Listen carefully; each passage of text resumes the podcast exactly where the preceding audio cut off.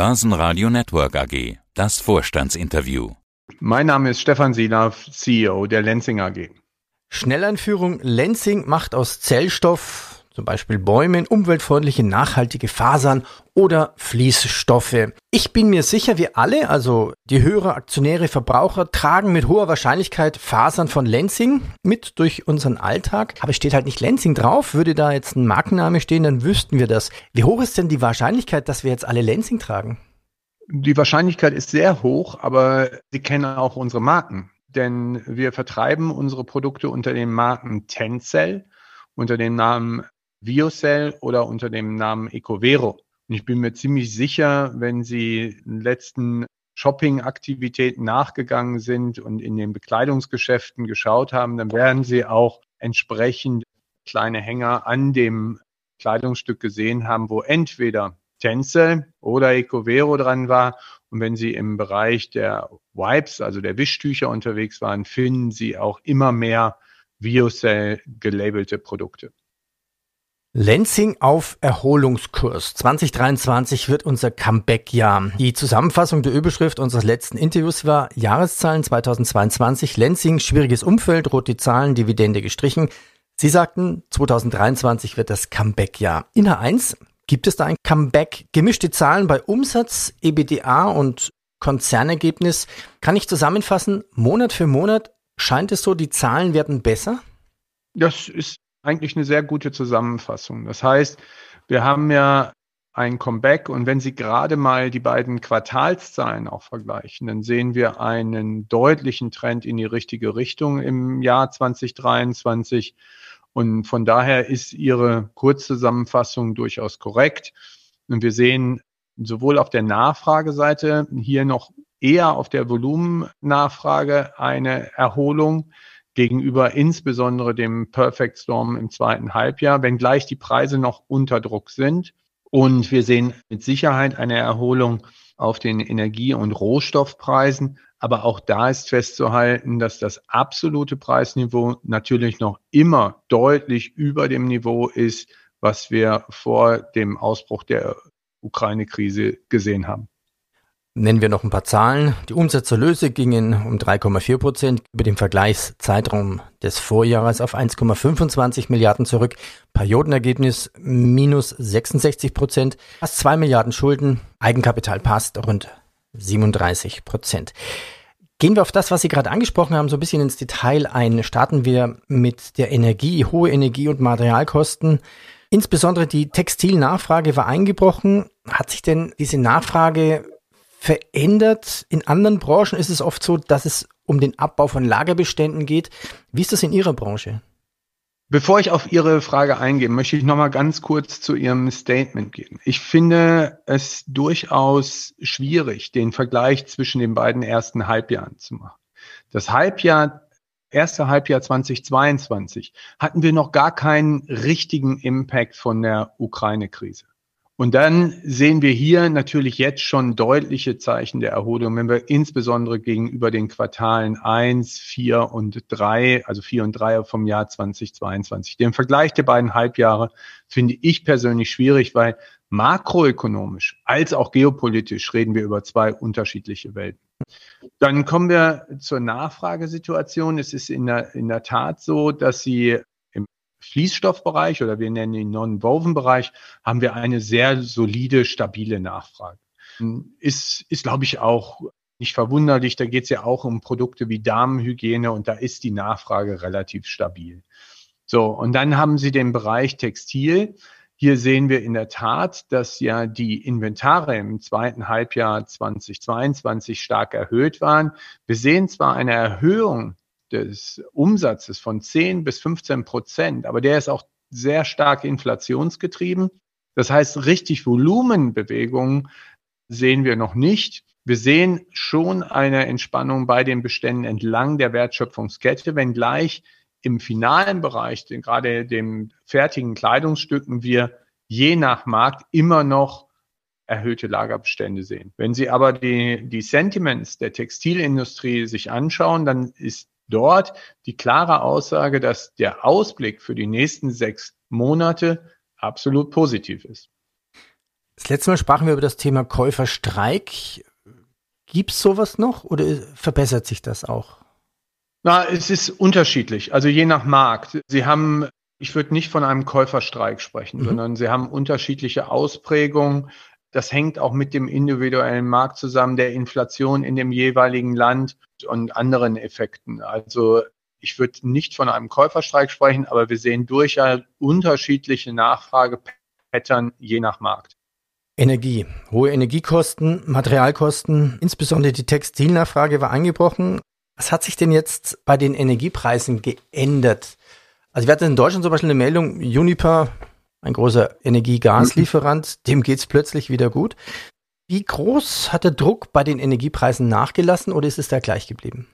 Nein, natürlich haben wir auch im ersten Halbjahr 2023 sinkende Energiekosten gehabt. Aber festzuhalten ist, dass wir nach wie vor auf einem stark erhöhten Niveau gegenüber Vorkrisenzeitpunkt, also damit referiere ich zur Ukraine-Krise, sind. Und das heißt, wenn Sie jetzt die Energiekosten in Europa oder auch insbesondere in Österreich sehen, dann sind die, sofern hier nicht eingeschritten wird, wirklich ein chronischer Standortnachteil. Es gibt führende Wirtschaftsinstitute, die nehmen an, dass vorausblickend, wenn man sich die Energiekosten der nächsten Quartale und Jahre anschaut, die USA einen Standortvorteil hat. Wir werden in Europa höhere Energiekosten um Faktor drei bis fünf haben. Wenn ich dann noch unsere verlangsamte und, und durchaus komplexe Bürokratie sehe, dann sehe ich hier wirklich eine toxische Mischung für die Industrie. Sie sprechen ja die Deindustrialisierung an. Denken Sie auch schon über Abwanderung nach oder Verlagerung? Sie haben ja weltweit Standorte. Nein, also erst einmal suchen wir den Dialog mit der Politik und wir suchen nach Lösungen. Ich gehe auch davon aus, dass in, in der Politik immer noch ein Interesse daran besteht. Die Lenzing hat ihre Heimat in Österreich und die wollen wir auch ganz gerne behalten. Aber natürlich müssen jetzt auch die richtigen Signale kommen, damit wir auch wirtschaftlich vertreten können, dass wir weiterhin den Standort in Österreich stärken. Sie sprachen von drei bis fünfmal höhere Kosten für Energie. Was haben Sie für Art von Energie und ja, wie hoch ist denn Ihre Energierechnung? Sie haben unterschiedliche Arten von Energie. Also da müsste ich ein wenig ausholen. Ja. Also wenn Sie unseren Standort, unseren voll integrierten Standort in Österreich sehen, dann erzeugen wir über 90 Prozent unserer Energie selber. Wir haben dazu noch Photovoltaik und wir werden noch eine weitere nachhaltige Energiequelle dazusetzen, sodass wir dort eine gute Absicherung haben und auch gleichzeitig unsere Reise zu einer CO2 Reduktion weiter konsequent umsetzen. Wenn wir Sie haben jetzt uns vielleicht den Medien entnommen, in Heiligenkreuz haben wir gerade ein Biomassekraftwerk erworben, ja. um auch dort einerseits eine Absicherung der Energiekosten zu haben, aber auch die Reise auf der Reduktion des CO2-Footprints fortzusetzen. An den anderen Standorten wie in Thailand, da haben wir auch grüne Energiequellen. Wir sind in China dabei, auf Gas umzustellen. Also das hängt je nach Standort. Aber jetzt in Österreich heißt das, Sie erzeugen auf jeden Fall eigene Energie viel günstiger, als würden Sie es einkaufen. Das heißt, genau. haben Sie dann eigentlich gar kein großes Energieproblem in Österreich? das ist die Frage immer zwischen absolut und Prozent. Ja. Also unser, unser Prozess ist durchaus sehr energieintensiv. Und wenn Sie sehen, Sie haben es ja vor Ihrer Einleitung vollkommen richtig beschrieben, dann erzeugen wir aus Bäumen, aus Holz erzeugen wir Zellstoff und dann daraus dann entsprechend die Fasern für die Textil- oder die Fließstoffindustrie. Und so ein Baum hat viel mehr als nur den Zellstoff. Sie können ungefähr davon ausgehen, dass die andere Hälfte, die in diesem Baum ist, ist gespeicherte Energie. Und die machen wir uns zunutze. Und damit können wir in einem voll integrierten Standort aus dem Holz nicht nur den Zellstoff, sondern auch die Energie gewinnen. Da bleibt aber trotzdem noch eine große Energierechnung über, weil der Prozess zur Herstellung der Fasern extrem energieintensiv ist. Haben Sie eine Zahl zufällig? Was wir disclosen Sie? diese Zahlen verständlicherweise nicht, weil das wäre auch für unsere Konkurrenz eine sehr wichtige und wertvolle Information und da bitte ich um Verständnis, dass okay. wir das in dem Detail nicht disclosen. Alles klar. Thema Kosteneinsparungen. Wie können Sie weiter Kosten einsparen, das umsetzen, wenn jetzt die Textilnachfrage einbricht oder weniger wird, können Sie dann, wie zum Beispiel ein Automobilhersteller, Produktionen stilllegen, Straßen, Produktionsstraßen verringern, Schichten einsparen? Ja, ich würde erst einmal festhalten wollen, dass wir haben ja ein Kosteneinsparungsprogramm auf den Weg gebracht und da sind wir sehr zufrieden mit dem Fortschritt. Also da sind wir sehr gut unterwegs. Dazu haben wir aber auch ein Programm gestartet, was unseren Vertrieb stärkt, weil das muss auch unser Ziel sein, im, im Endeffekt die Topline weiter nach vorne zu bringen. Sollte es dann dazu kommen, dass beide Maßnahmen nicht erfolgreich sind, der Markt nachhaltig äh, schwächelt, ja, dann können wir im Einzelfall, das haben wir in der Vergangenheit ja auch gemacht, Linien runterfahren. Ist aber nicht unsere Strategie und gehen wir auch im zweiten Halbjahr nicht davon aus.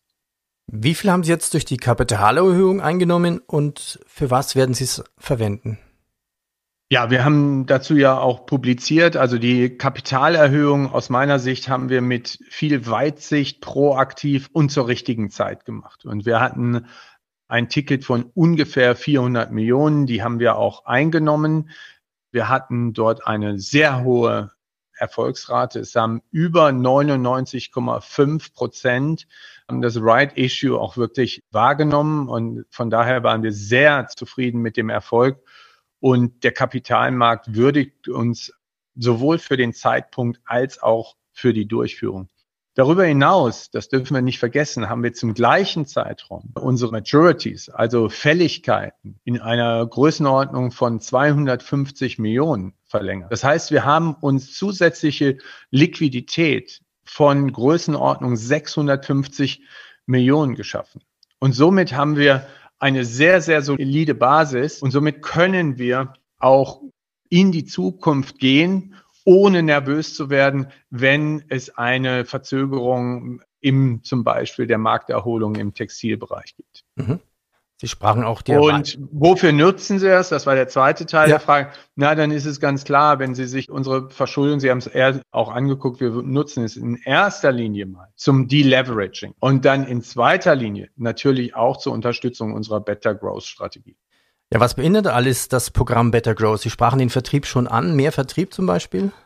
Ja, wir haben diverse Komponenten in der Better Growth Strategie und da sind im Wesentlichen vier. Also da ist das Thema Innovation. Das heißt, wir wollen auch weiterhin innovative Produkte platzieren. Das machen wir wirklich sehr, sehr erfolgreich im Markt. Denn Lansing ist nicht nur der Champion der Nachhaltigkeit, wir sind auch absoluter, absolut führend, wenn es um, um Innovation geht. Dann geht es um Premiumisierung. Das heißt, wir wollen, unsere Produkte sind Premium-Produkte. Wir machen jetzt schon 75 Prozent des Faserumsatzes mit den sogenannten Spezialfasern. Und selbst in der Krise ist es uns gelungen, dieses Premium zu verteilen. Dann haben wir natürlich Nachhaltigkeit. Und dazu gehört auch unsere Reise in Richtung Kreislaufwirtschaft und auch in, in Richtung CO2-Reduktion. Und da werden wir auch an der einen oder anderen Stelle äh, investieren. Und last but not least, und das ist wahrscheinlich jetzt der absolute Fokus unserer Strategie, ist Excellence oder Effizienz. Hier ist das Gebot der Stunde, dass da der absolute Fokus ist. Und da werden wir auch diese Mittel dafür einsetzen, um noch effizienter zu werden in der Herstellung unserer Fasern und unseres Zellstoffs. Sie sprachen die Nachhaltigkeit an. Wie groß ist denn eigentlich das textile Abfallproblem und wie ist hier Ihre Lösung? Ich glaube, dass das textile Abfallproblem in der Tat ein großes ist. Und es, wir werden auch hier an der einen oder anderen Stelle eine Innovation brauchen, um eine wirkliche Kreislaufwirtschaft auf die Beine zu stellen. Gerade wenn wir über Mischgewebe reden, also Kleidungsstücke, die sowohl aus ölbasierten Fasern bestehen als auch aus zellulosebasierten Fasern, da gilt es noch einiges zu tun. Aber wir sind da ja aktiv. Sie haben das vernommen, Sie haben das aus unseren Pressemitteilungen vernommen. Wir arbeiten intensiv zu, unter anderem mit Sölra zusammen. Wir haben eine große Förderung von der EU bekommen, um diese Forschung auch noch voranzutreiben. Also von daher, ja, das ist eine große Herausforderung an vielen Stellen und Lansing ist wieder mal führend dabei, diese Herausforderung anzunehmen. Schließen wir ab mit dem Ausblick. 2023 wird ein Comeback-Jahr, so die Aussage. Mit welcher Prognose gehen Sie ins zweite Halbjahr? Wir halten zu diesem Zeitpunkt immer eine weitere Markterholung vorausgesetzt an unserer Prognose von 320 bis 420 Millionen Euro fest. EBTA. Herr Silaf, ich danke Ihnen. Danke. Ich danke auch. Börsenradio Network AG. Quartalsbericht. Hat Ihnen dieser Podcast der Wiener Börse gefallen? Dann lassen Sie es uns doch wissen und bewerten Sie unseren Podcast mit vollen fünf Sternen. Vielen Dank und bis zum nächsten Podcast. Alles rund um Börse.